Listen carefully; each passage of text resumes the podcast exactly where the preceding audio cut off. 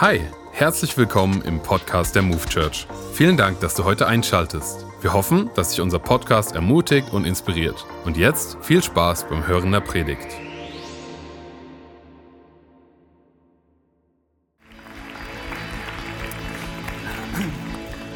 Schön, dass ihr da seid.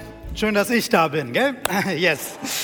Ich freue mich, freue mich über diese Predigtserie, die wir jetzt durch die hessischen Sommerferien hindurch ja in unseren Gottesdiensten haben werden.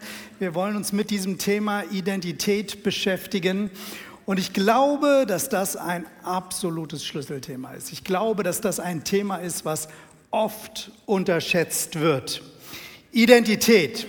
Und ich stelle einfach mal so die Frage, wer bist du? Wer bist du? Wer bist du wirklich? Wie beantwortest du diese Frage? Vielleicht nennst du als erstes deinen Namen. Vielleicht sagst du, ich bin Mann, ich bin eine Frau. Vielleicht fängst du an, schnell über deinen Beruf zu reden. Ich bin Elektriker, ich bin Friseur, ich bin was auch immer. Und wir definieren uns so oft über die verschiedenen Dinge unseres natürlichen Lebens. Aber wer sind wir wirklich? Ich habe der Predigt heute den Titel geben, gegeben, Wer du bist, bestimmt dein Leben. Identität, wer du bist, bestimmt dein Leben. Dein Leben wird davon bestimmt, wie du diese Frage, wer du bist, beantworten kannst. Wir sind uns dessen oft nicht so bewusst.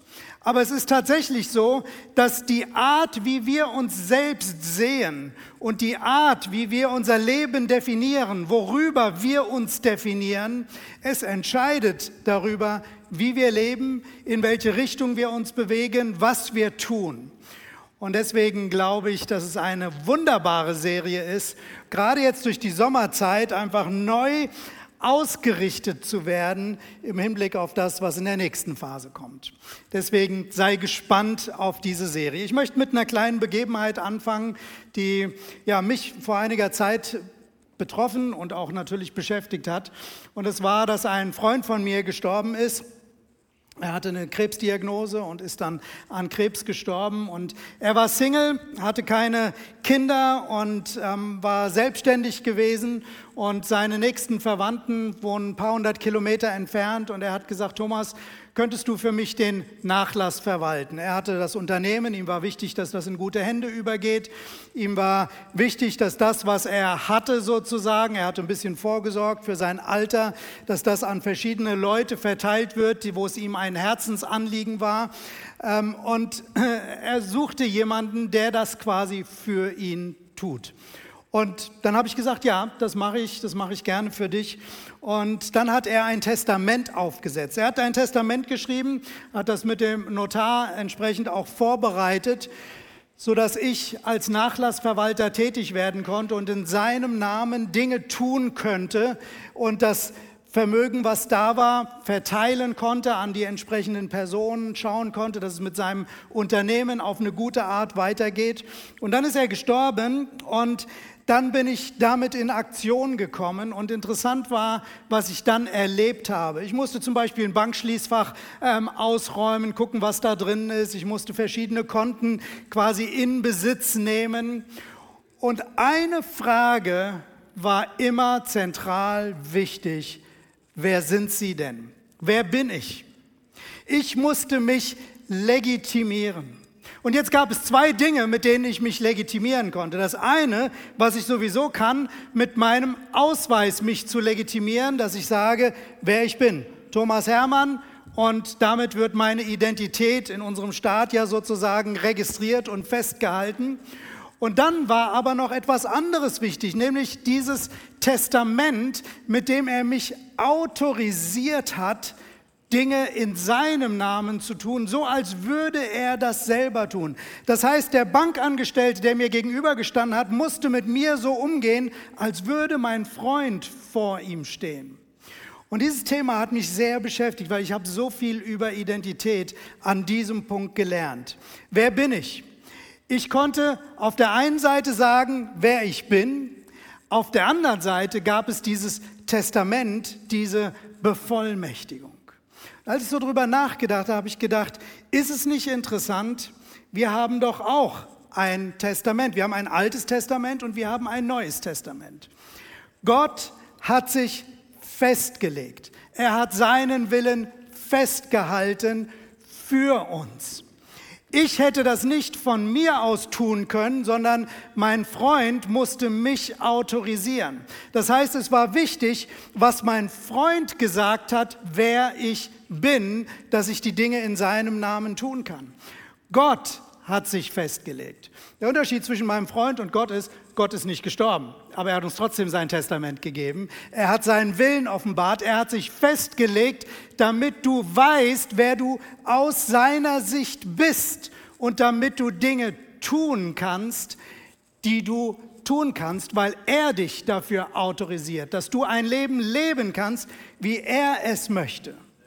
Aber die Frage auf der anderen Seite ist, weißt du, wer du bist? Kannst du dich selber quasi ausweisen und weißt du, wer du bist, sodass du sozusagen diese Dinge erfüllen kannst? Ich glaube, dass tatsächlich so oft wir alle unter einem, ja, ich sag mal, unter einem Problem leiden, nämlich dass das Thema Identität sehr verworren ist und sehr durcheinander ist und wir uns über alle möglichen Dinge versuchen zu definieren. Hier in der westlichen Welt ist es so, dass wir uns viel über Erfolge definieren, über Leistung definieren. In anderen Kulturen ist es anders. Man definiert sich über Familienzugehörigkeit. Wenn du was gegen meinen Bruder sagst, dann sagst du auch was gegen mich. Also man definiert sich vielmehr in einem Familienverbund. Ähm, wir hier in Deutschland sind eher so auf dem Trip, sage ich mal, dass wir immer wieder sagen, was haben wir erreicht, darüber definieren wir uns, wer sind wir. Aber es ist schon interessant zu sehen, dass wir diese andere Kultur auch so ein Stück weit in uns tragen, nämlich uns über unsere Herkunft zu definieren. Das merkt man ganz besonders immer bei den Fußball-Weltmeisterschaften. Plötzlich sind Leute wie ich, die überhaupt keinen Fußball mögen, absolut begeistert davon, dass unsere deutsche Mannschaft spielt und wenn sie dann auch noch gewonnen hat, umso mehr. Man definiert sich immer wieder über bestimmte Dinge. Die Frage ist, definieren wir uns richtig? Und ich möchte mit euch in eine Bibelstelle hineinschauen. Es ist nur ein Vers und den finden wir im Alten Testament, wo wir einen einen, ja, einen Satz finden, der sehr, sehr interessant etwas beschreibt. Bisschen Hintergrund dazu, dass das Volk Israel war in der Sklaverei in Ägypten gewesen Gott hat Mose geschickt als Befreier, als Erlöser für das Volk. Mose ist hingegangen, hat das Volk durch die Wüste hinein, hindurchgeführt und sie stehen an der Schwelle zum verheißenen Land. Das heißt an der Schwelle zu dem Land, was Gott dem Volk versprochen hat. Gott hat gesagt, dieses Land will ich euch geben. Das hat er schon den Vorfahren versprochen, auch Abraham, er war schon in dem Land gewesen. Und jetzt stehen sie an der Schwelle zum verheißenen Land und Mose sagt, okay, Gott will uns das Land geben, jetzt lass uns das Land ausspionieren, damit wir es auf die richtige Art dann quasi in Besitz nehmen können. Und er sendet zwölf Kundschafter in das Land, die 40 Tage durch das Land reisen, sich alles anschauen und, und schauen. Und dann kommen diese zwölf Kundschafter zurück und geben Bericht. Und sie geben den Bericht darüber, was für ein wunderbares, fruchtbares und gutes Land das ist. Es ist ein reiches Land, es ist ein gutes Land. Und dann reden sie aber eben auch über das, was sie dort vorgefunden haben.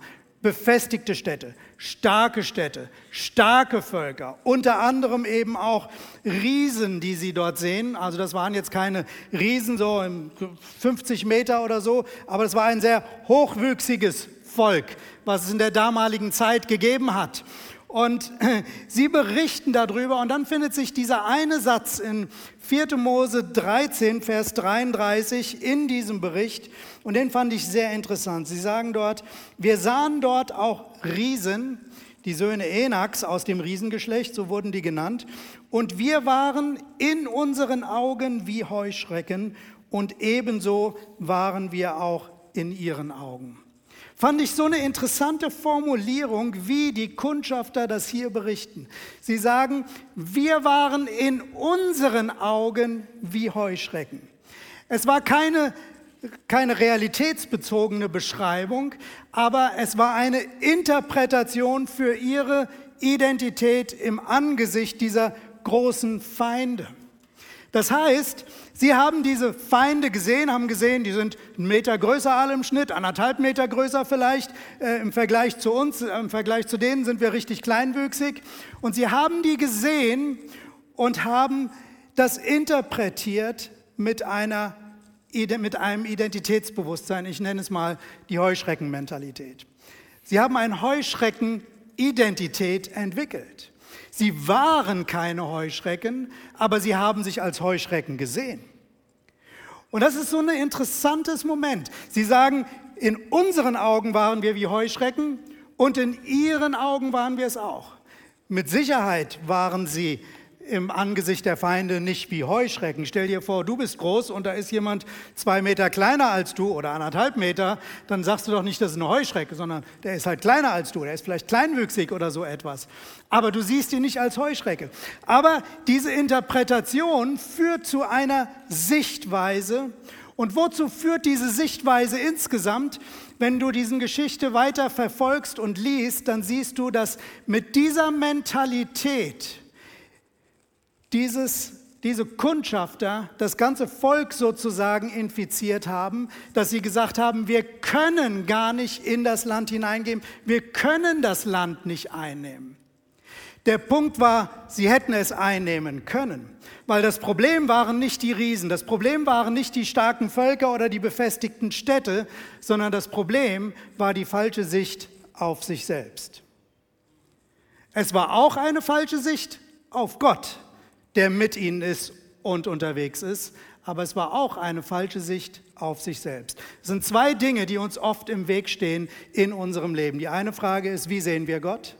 Und die andere Frage ist, wie sehen wir uns selbst? Und in dieser Serie wollen wir uns damit beschäftigen, wie wir uns selbst sehen.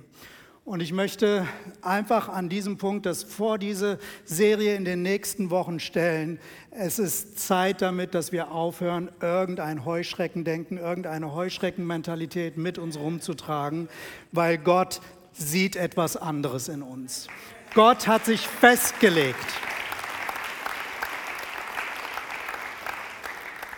Gott möchte nicht, dass wir unter Wert durch dieses Leben laufen, sondern im Gegenteil, er möchte uns autorisieren, bestimmte Dinge zu tun, ein Leben zu leben in seinem Sinn. Und dieses Leben, Jesus sagt, dass es ein Leben im Überfluss ist. Wir wollen uns diese Bibelstelle mal anschauen. In Johannes 10, Vers 10, da heißt es, der Dieb kommt nur, um zu stehlen, zu töten und zu verderben. Ich bin gekommen, Jesus sagt das, ich bin gekommen, damit sie und gemeint sind wir oder Menschen, die an ihn glauben, damit ihr das Leben habt und es im Überfluss habt. Jesus sagt, ich bin gekommen, damit ihr Leben im Überfluss habt. Das ist sein Testament. Dazu hat er sich festgelegt. Dafür ist er in die Welt gekommen. Aber es ist interessant, in welchem Kontext er das hier sagt. Er redet ja am Anfang des Verses von dem Dieb der kommt, um zu stehlen, zu rauben, zu zerstören, Dinge kaputt zu machen. Und ich weiß nicht, wie es dir geht. Ich weiß nicht, wie du groß geworden bist, wie sich dein Glaubenssystem sozusagen zusammengesetzt hat. Mir begegnen immer wieder Menschen, die sagen, ich glaube nicht, dass es den Teufel gibt. Nun, Jesus, er war davon überzeugt, dass es ihn gibt. Er redet hier vom Teufel, vom Satan. Wenn du in die Bibel hineinschaust, dann ist das eine Realität. Und wir mögen das gerne zur Seite schieben und sagen, ah, das ist unangenehm oder kann man, ist ein Hirngespinst oder wie auch immer. Wir, wir finden als Menschen oft so uns, unsere Erklärungsmöglichkeiten für Dinge, die nicht so in unser Weltbild hineinpassen oder die unangenehm sind. Aber unsere Sichtweise ist ja nicht immer die richtige Sichtweise. Jesus hatte eine bestimmte Sichtweise und es ist interessant, wie er das hier beschreibt und ich glaube, dass das auch im Kontext von Identität sehr, sehr interessant ist. Er redet nämlich von dem Dieb. Der Dieb versucht immer unerkannt zu sein, am besten, dass man ihn gar nicht bemerkt und hinterher nur die Auswirkungen merkt. Das ist das Ansinnen eines Diebes. Und Jesus sagt, genauso versucht der Teufel auch zu arbeiten. Er versucht unerkannt zu sein. Das heißt, das Beste für ihn ist eigentlich, wenn wir denken, ihn gibt es gar nicht. Weil dann kann er unerkannt wirken, kann er unerkannt handeln. Und hier will Jesus uns aber aufmerksam machen und ich möchte mal mit euch an den Anfang der Geschichte im Alten Testament gehen, weil hier fangen wir an, den Feind das erste Mal zu sehen und die Art, wie er arbeitet, wir sehen ihn im Alten Testament schon in der Schöpfungsgeschichte. Und vielleicht kannst du das auf eine neue Art heute nochmal sehen und anfangen zu verstehen. Wenn wir in die Bibel hineinschauen, sehen wir, dass Gott am Anfang diese Welt geschaffen hat. Und er hat den Menschen als Mann und Frau geschaffen und er hat uns in den Garten Eden gesetzt, also Adam und Eva damals in den Garten Eden gesetzt. Und das war sozusagen der Start. Er hatte alle Tiere gemacht, er hat die Natur gemacht und die Tiere und alles war da in Frieden und in Harmonie. Und er hat die Tiere zum Menschen gebracht und der Mensch sollte den Namen Tieren geben, äh, den, den Tieren Namen geben, so rum, Entschuldigung, den Tieren Namen geben. Und hat mit diesem Punkt den Mensch sozusagen über die Schöpfung gesetzt und ihm Autorität gegeben und er hat ihm damit auch eine Identität gegeben. Ihr seid diejenigen, die sozusagen regieren. Ihr gebt den Tieren Namen. Ihr seid über den Tieren. Und er hat ihnen Identität gegeben und hat gesagt, im Prinzip gebt ihr sogar den Tieren Identität, indem ihr sie bei Namen nennt. Und jetzt taucht der Feind auf. Und wie taucht er auf? Als Schlange wird es beschrieben. Nun, wenn du dir vorstellst, Adam und Eva waren in dem Garten Eden und da waren alle möglichen Tiere, die Gott geschaffen hatte, dann ist es eigentlich nicht überraschend, dass eine Schlange vorbeikommt, oder? Weil das waren ja die von Gott geschaffenen Tiere. Aber diese Schlange war nicht die natürlich geschaffene Schlange, sondern es war der Feind in der Gestalt einer Schlange. Eine Schlange kann nicht reden, diese Schlange konnte reden. Sie hat gesprochen zu Adam und Eva. Und hier sehen wir einen interessanten Punkt. Der Teufel versucht oft in unser Leben hineinzukommen, so als würde er natürlich dazugehören. Weil das ist das, wie es Adam und Eva erlebt haben. Der Teufel kam in Gestalt einer Schlange, so als würde er natürlich dazugehören. Und das ist oft so ein Punkt, dass wir das Wirken von negativen Kräften, das Wirken von negativen Mächten gar nicht so richtig realisieren. Warum? Weil es in der Gestalt, in der natürlichen Gestalt kommt, so wie wir die Natur eigentlich kennen.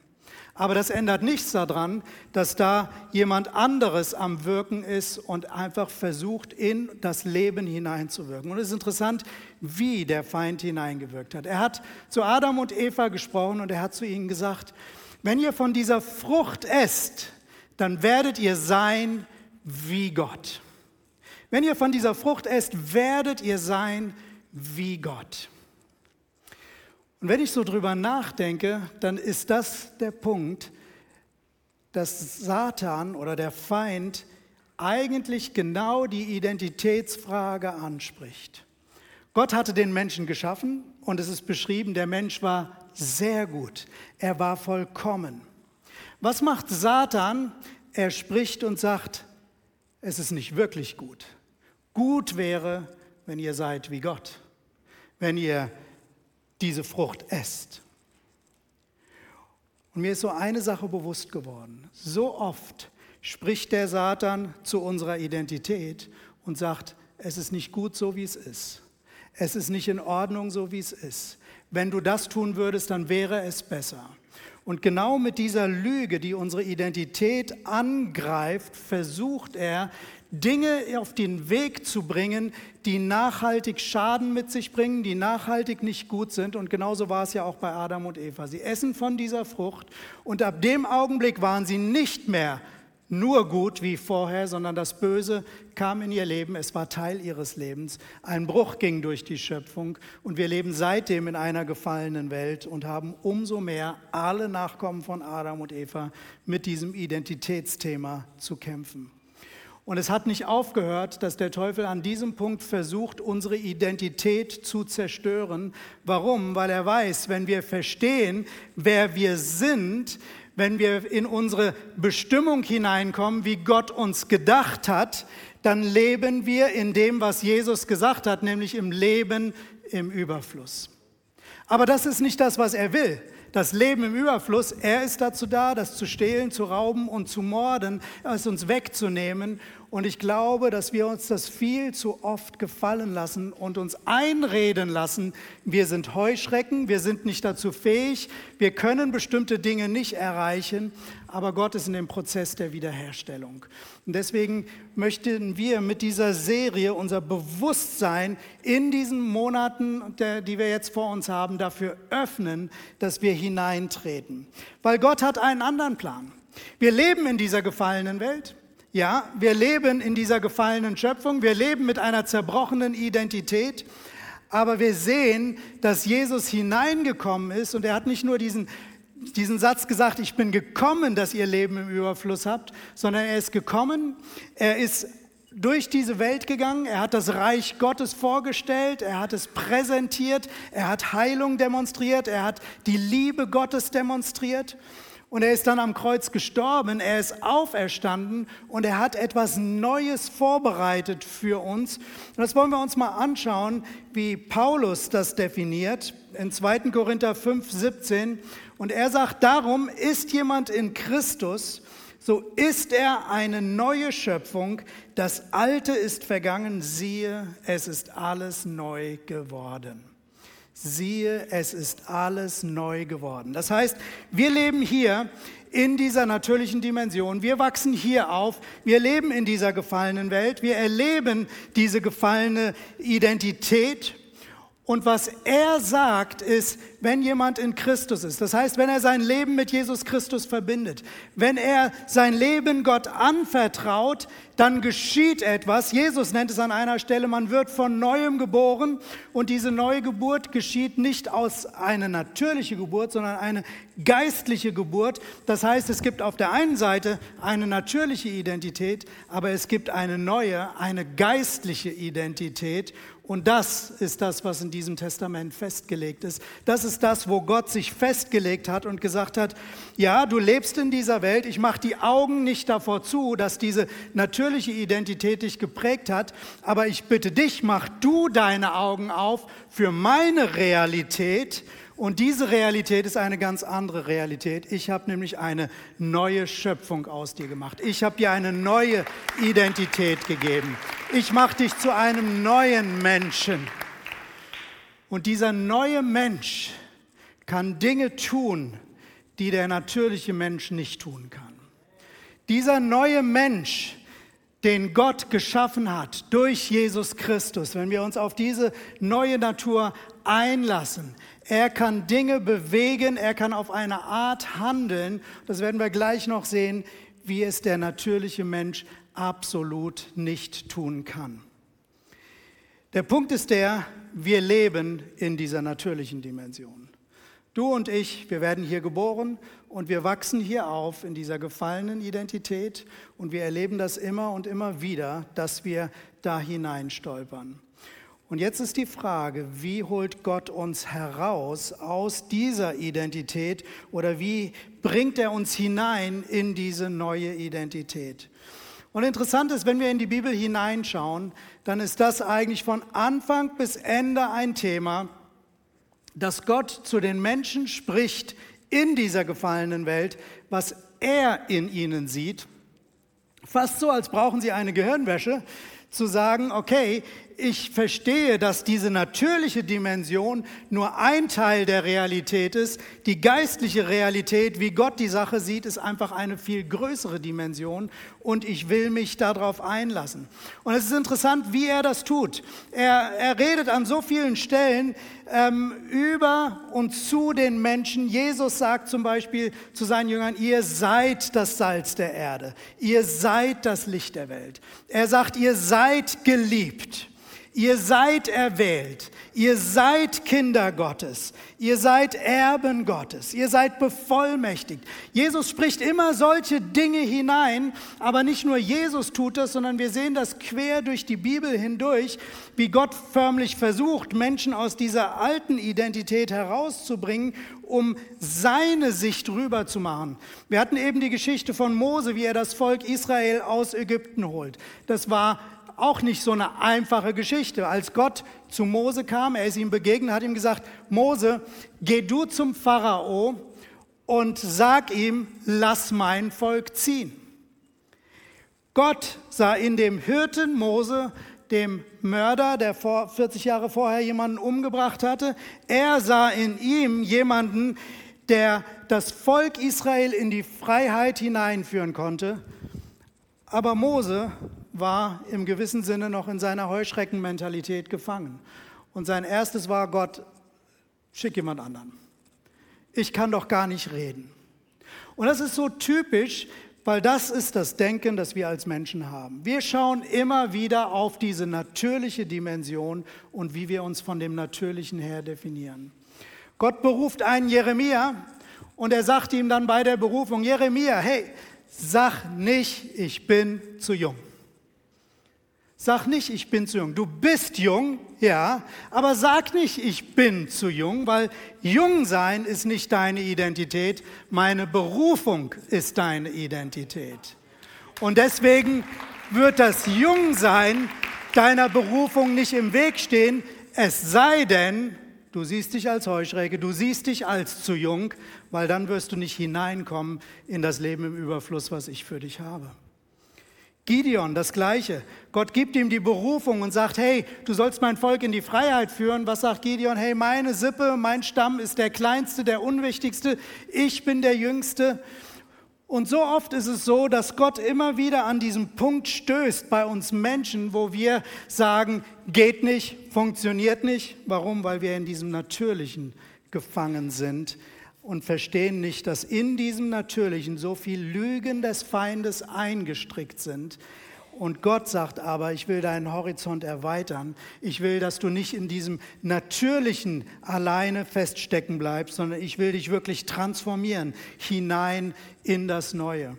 Und deswegen ist es interessant, wenn du die Bibel liest. Ich sage, das ist von Anfang bis Ende. Als ich angefangen habe, mich damit zu beschäftigen, habe ich gemerkt, wow, das ist ja überall drin. Gott gibt ständig neue Namen. Abraham hieß dann Abraham. Gott sagt, du sollst nicht mehr Abraham heißen, sondern Abraham. Vater vieler Völker. In dieser einen Silbe ist eine Umdeutung des Namens drinnen, eine neue Identität. Du sollst dich als Vater vieler Völker sehen. Du sollst dich so nennen, sagt Gott zu Abraham. Du sollst dich so nennen. Und der Name steht ja für unsere Identität. Das heißt, wenn Abraham dann in Zukunft äh, gefragt wurde nach seinem Namen, hat er immer gesagt, ich bin Abraham. Und er musste in dem Augenblick drüber nachdenken. Glaube ich, bin ich wirklich Abraham? Bin ich der Vater vieler Völker, was Gott gesagt hat, dass ich es bin? Und es ist immer diese Frage, lassen wir diese Änderung, diese Transformation zu in unserem Denken, in unserem Glauben? Sind wir bereit, das aufzunehmen? Gott sagt dann zu Abraham, deine Frau Sarai, nennen sie Sarah. Jakob heißt Israel. Simon heißt Petrus. Gott gibt Menschen eine neue Identität. Er macht aus einem Saulus einen Paulus. Warum? Weil er etwas deutlich machen will. Das eine ist die alte natürliche Identität, aber wenn ihr euer Leben mit mir verbindet, dann mache ich etwas komplett Neues. Ich mache etwas Neues etwas komplett Neues, was euch dazu in die Lage versetzt, ein anderes Leben zu führen. Die Frage ist, ob wir uns darauf einlassen. Die Frage ist, wie sehen wir uns? Ich kann dir die Frage vom Anfang wieder stellen. Wer bist du? Wie definierst du dich? Und ich glaube, dass Gott uns einlädt zu einem Transformationsprozess durch unsere Verbindung mit Jesus, wenn jemand in Christus ist, sind wir schon geistlich gesehen hier. Das Problem ist, in unserem Denken sind wir oft noch hier. In unserem Empfinden über unserem Leben sind wir noch in der alten Identität. Und Gott lädt dich ein, einen Transformationsprozess zu durchlaufen, hinein in das, wie Gott dich sieht. Ihr kennt ja alle Schmetterlinge. Bevor ein Schmetterling zu einem Schmetterling wird, ist er eine Raupe. Er startet als eine Raupe und es ist ein Transformationsprozess, den, ein, den eine Raupe durchläuft. Sie verpuppt sich in so einem Kokon und dann irgendwann kommt der Schmetterling heraus. Ich habe die Geschichte gehört von zwei Raupen. Sie saßen auf einem Ast und ein Schmetterling flog vorbei. Und die eine Raupe zu der, sagte zu der anderen, das lasse ich ganz bestimmt nicht mit mir machen.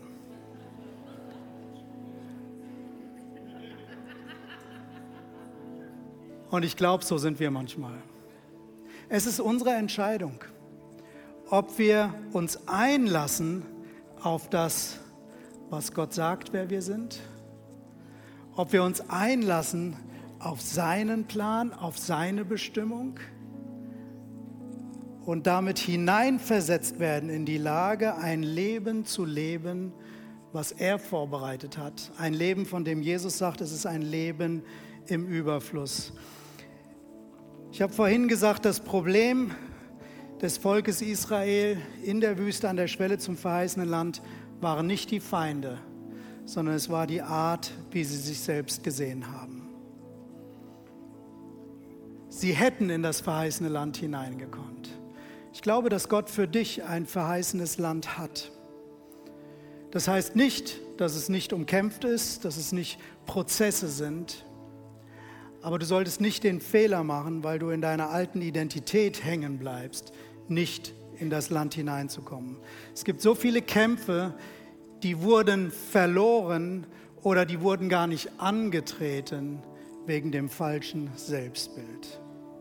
Weißt du, Gott kann dir nicht deinen, oder der Teufel, er kann dir nicht deinen Wert nehmen, den Gott in dir sieht, weil den hast du. Aber was ihr dir nehmen kann, ist dein Bewusstsein darüber, indem er versucht, das durch Lügen zu unterminieren. Er kann dir nicht deine Berufung nehmen, die hast du. Gott hat etwas in dich hineingelegt. Er hat Gaben, er hat Möglichkeiten in dich hineingelegt. Aber er kann versuchen, dir die Vision und den Glauben dafür zu rauben, dass das möglich ist, indem er dir Heuschreckenbewusstsein einflüstert. Und ich glaube wirklich, dass es an der Zeit ist, dass wir austreten, dass wir hinein austreten aus diesem alten Muster, dass wir uns hinein verwandeln lassen in das, was Gott für uns hat. Wie kann das aussehen? Vielleicht jeder von uns hat eine andere Identitätsgeschichte, sage ich mal. Vielleicht bist du in einer Familie groß geworden und du bist geliebt gewesen und da war viel Bestätigung für dich, du hast Annahme erlebt und das hat ein gesundes Selbstbewusstsein in dir entwickelt.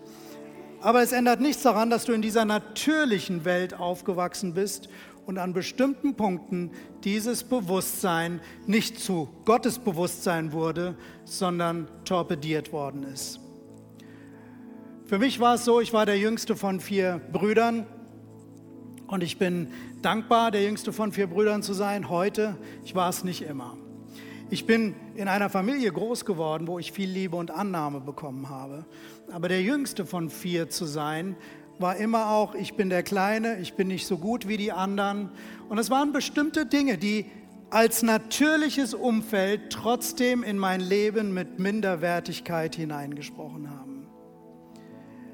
Aber vielleicht, so, also was ich damit sagen will, selbst für jemanden, der in einem relativ heilen Zuhause aufwächst, gibt es Dinge, die deine Identität negativ prägen können. Und diese Minderwertigkeit hat mich an vielen Stellen gehindert, Dinge zu tun, die ich hätte tun können. Vielleicht hast du kein gutes Zuhause gehabt. Vielleicht hast du das erlebt, dass du überhaupt nicht erwünscht warst, nicht geplant, nicht gewollt. Vielleicht passive Ablehnung, vielleicht aktive Ablehnung, dass die Botschaft sogar dir gesagt wurde, du warst gar nicht geplant. Vielleicht bist du von deinen Eltern weggegeben worden, zur Adoption freigegeben worden und in dir ist eine Identität gewachsen, die sagt, ich bin nicht wirklich wertvoll. Ich bin nicht wirklich wichtig. Und diese Identität kann dazu führen, dass du versuchst, über Leistung dir deine Identität zu definieren, indem du alles gut und alles richtig machst und du strengst dich an. Aber Gott sagt, du müsstest dich gar nicht anstrengen, wenn du verstehen würdest, dass das Lügen in deinem Innersten sind, dass du nicht geliebt bist, dann wäre es viel leichter hineinzukommen in die neue Identität als geliebtes Kind Gottes. Oder vielleicht hast du mit Versagen in deinem Leben zu kämpfen, vielleicht mit einer Sucht. Und wenn, wenn Menschen über viele Jahre mit Süchten kämpfen, dann bildet sich daraus auch so eine Identität, das immerwährende Versagen und vielleicht so ein Denken, Identitätsdenken, ich bin ein Versager, ich werde es nie schaffen, ich werde diese Sucht nie überwinden. Wenn wir uns auf die Reise dieser Transformation machen, dann möchte ich uns eine Sache deutlich machen. Es gibt einen Weg, von hier nach da. Und er beginnt damit, dass wir erkennen, der Teufel war in unserem Leben, in dieser Welt am Wirken und er hat Lügen in unser Leben hineingepflastert, die uns behindert haben, bestimmte Dinge zu tun oder in Angriff zu nehmen oder sie auf die richtige Art zu sehen. Und ich glaube, da ist jeder von betroffen. Und wenn ich realisiere, dass das Lügen sind, dann fange ich auch an zu verstehen, okay, ich kann mich ausstrecken zu dem, was das genaue Gegenteil ist. Hier, meine Identität ist, weil ich Ablehnung erlebt habe, ich bin nicht geliebt. Und ich fange an zu verstehen, okay, der Vater der Lüge hat mir eingeflüstert, ich bin nicht geliebt. Aber das ist die falsche Identität. Ich brauche nur nach dem Gegenteil zu suchen. Was sagt Gott? Ich bin geliebt. Das Gegenteil von dem, was dein Leben in der Vergangenheit beeinflusst hat, ist das, was Gott dir geben möchte.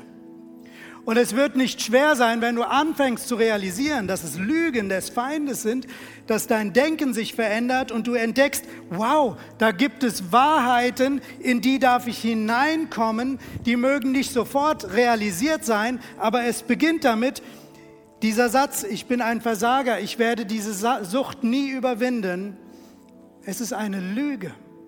Es ist eine Lüge.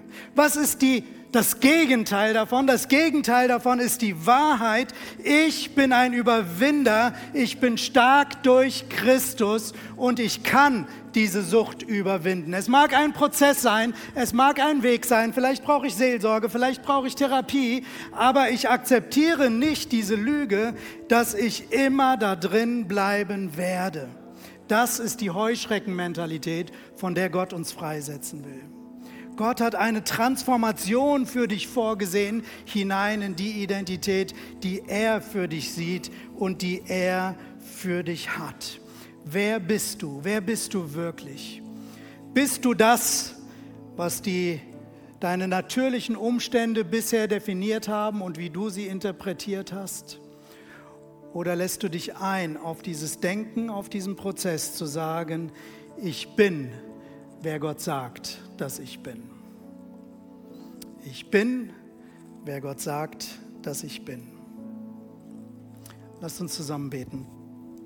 Herr Jesus Christus, ich danke dir, dass du in diese Welt gekommen bist um uns frei zu machen von den Lügen des Feindes. Du bist gekommen, um uns Leben im Überfluss zu geben. Herr, und ich danke dir, dass wir schon über die Jahre, wenn wir mit dir unterwegs gewesen sind, an so vielen Punkten frei geworden sind und hineinwachsen konnten in das, was du über uns denkst. Herr, und wenn wir jetzt in diese Serie in der Sommerzeit hineingehen und über unsere Identität nachdenken, wer wir sind aus deiner Sicht, dann lade ich dich ein dass du kommst. Ich lade dich ein, dass du in dieser Zeit zu uns redest. Ich lade dich ein, dass du kommst und dass du uns in diesem Transformationsprozess einen riesigen Push nach vorne gibst. Ich lade dich ein, Herr, dass du uns Lügen offenbarst und wir in den kommenden Wochen Wahrheiten erkennen dürfen, wer wir durch dich sind und dass wir zu einem neuen Leben fähig werden durch das, was wir da empfangen. Und Jesus, in deinem Namen nehme ich jetzt Autorität über alle Lügen des Feindes in der Vergangenheit. Herr, da wo wir heute hier sind oder Menschen, die online dabei sind und online diese Predigt hören, ich sage in dem Namen Jesus, die Lügen des Feindes, sie werden an Macht und Kraft verlieren, sie werden zerbrochen sein in dem Namen Jesus und wir, wir machen Platz für die Wahrheit Gottes, wie er uns sieht, wie er uns gemacht hat, wie er uns transformiert und dass Dinge möglich werden die in der Vergangenheit so nicht möglich waren. Herr, ich danke dir, dass die Identität, die du uns gibst, Wunder vollbringen wird. Ich danke dir für Menschen, die frei werden von Dingen der Vergangenheit, von Ablehnung, von Süchten. Ich danke dir für Beziehungen, die geheilt werden, weil du uns in deine göttliche Identität hineinführst und wir nicht in dem Alten stecken bleiben müssen. Ich danke dir dafür, Herr. Und ich möchte dir Mut machen, dass du heute und in den kommenden Wochen einfach dein Herz aufmachst und sagst, Herr, was hast du an Neuem für mich? So wie er einen neuen Namen gegeben hat, etwas Neues in deinem Leben, eine neue Identität, ein neues Bewusstsein, weil er dich so sieht.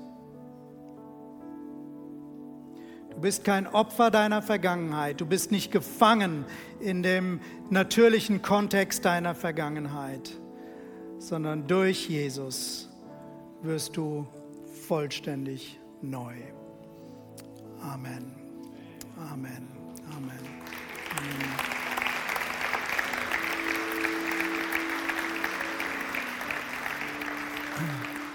Wir haben immer in unseren Gottesdiensten so einen Moment, der für uns ein besonderer Moment ist, wo wir Menschen einladen, in eine Beziehung mit Gott zu kommen, die noch keine Beziehung zu Gott hatten.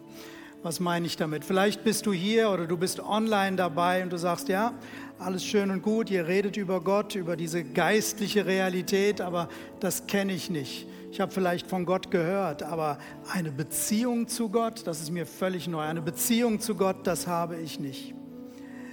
Die Beziehung zu Gott ist das, was Jesus für uns möglich macht. Sie war am Anfang da im Garten Eden. Sie ist durch diesen Sündenfall zerbrochen, aber Jesus stellt das wieder her. Und egal, was deine Vergangenheit ist, egal, was deine Identität ist, egal, was du vielleicht auch falsch gemacht hast in der Vergangenheit, Gott lädt dich ein in diese Beziehung zu ihm. Und es ist ein persönlicher Moment, es ist eine persönliche Entscheidung. Jeder trifft diese Entscheidung persönlich. Hunderte von uns haben diese Entscheidung in der Vergangenheit getroffen und es nicht bereut, sondern sind seither mit Gott unterwegs. Und ich möchte heute diejenigen einladen, die sagen, ich habe diese Beziehung zu Gott noch nicht, dass du heute mit dieser Beziehung startest. Und weil es ein persönlicher Moment ist, lade ich euch ein, einfach mal kurz alle die Augen zu schließen. Einfach einen kurzen Moment zu haben. Es ist so etwas ganz Persönliches. Auch wenn du online dabei bist, mit dem Augenschließen wollen wir einfach Ablenkung zur Seite schieben und wir wollen es auch möglich machen, dass du ganz persönlich dir vorstellst, okay, Gott, ich kann ihn nicht sehen, aber zu ihm möchte ich die Beziehung haben. Und wenn du sagst, Gott, ich möchte diese Beziehung zu dir haben, ich möchte damit starten, mit dieser Beziehung zu Gott, dann lade ich dich ein, dass du Jetzt ganz kurz, da wo du bist. Niemand sieht es, nur ich werde von hier vorne schauen. Aber online lade ich dich genauso ein. Da sieht niemand dich, nur Gott sieht eigentlich dich. Dass du ganz kurz deine Hand hebst und sagst, ja, ich möchte diese Beziehung mit Gott haben. Mit Gott haben. Heb einfach ganz kurz deine Hand und sag, ja, das ist das, was ich möchte. Dankeschön. Dankeschön. Danke auch wenn du online die Hand gehoben hast. Es ist die beste Entscheidung, die du treffen kannst. Und du kannst diese Entscheidung festmachen, indem du mit mir ein Gebet sprichst. Sprich mir einfach ein Gebet nach. Es ist ein Entscheidungsgebet, dein Leben in Gottes Hände zu legen, dein Leben mit Jesus zu verbinden. Und besonders wenn du die Hand gehoben hast, lade ich dich ein, das auszusprechen. Wenn das dein Wille ist, dann sprich das nach und die ganze Church einfach zur Unterstützung betet mit mir. Herr Jesus Christus, ich komme heute zu dir und heute lege ich mein Leben in deine Hand. Heute verbinde ich mein Leben mit dir. Ab heute lebe ich nicht mehr ohne dich, sondern mit dir. Hier ist meine ganze Vergangenheit. Ich übergebe sie dir. Das, was falsch gelaufen ist, vergib mir das. Reinige mich und mach mich komplett neu. Danke, dass du mir vergibst. Danke, dass du mich jetzt annimmst. Danke, dass in dem Moment, wo ich Ja zu dir sage, auch du Ja zu mir sagst. Danke für diese Beziehung mit dir. Deswegen bekenne ich heute, du bist mein Herr und mein Gott. Ab heute lebe ich mit dir für immer. Amen. Danke, dass du dir heute eine unserer Predigten angehört hast. Wenn dich die Botschaft angesprochen hat und du eine persönliche Beziehung mit Gott gestartet hast, sagen wir herzlichen Glückwunsch zur besten Entscheidung deines Lebens. Wir möchten dir die Möglichkeit geben, mit uns in Kontakt zu treten und dir dabei helfen, deine nächsten Schritte in deinem Leben als Christ zu gehen. Melde dich dazu einfach auf der Seite hallo.movechurch.de. Wir freuen uns auf den Kontakt mit dir. Und wenn dir das, was du heute gehört hast, gefallen hat, abonniere doch unseren Kanal oder teile diese Folge mit Freunden und rate unseren Podcast. Noch mehr Content und weitere Informationen zu uns als Move Church bekommst du entweder auf movechurch.de oder unseren Social Media Kanälen. Danke fürs Reinhören und bis demnächst, vielleicht vor Ort in einem unserer Gottesdienste oder wieder hier im Podcast.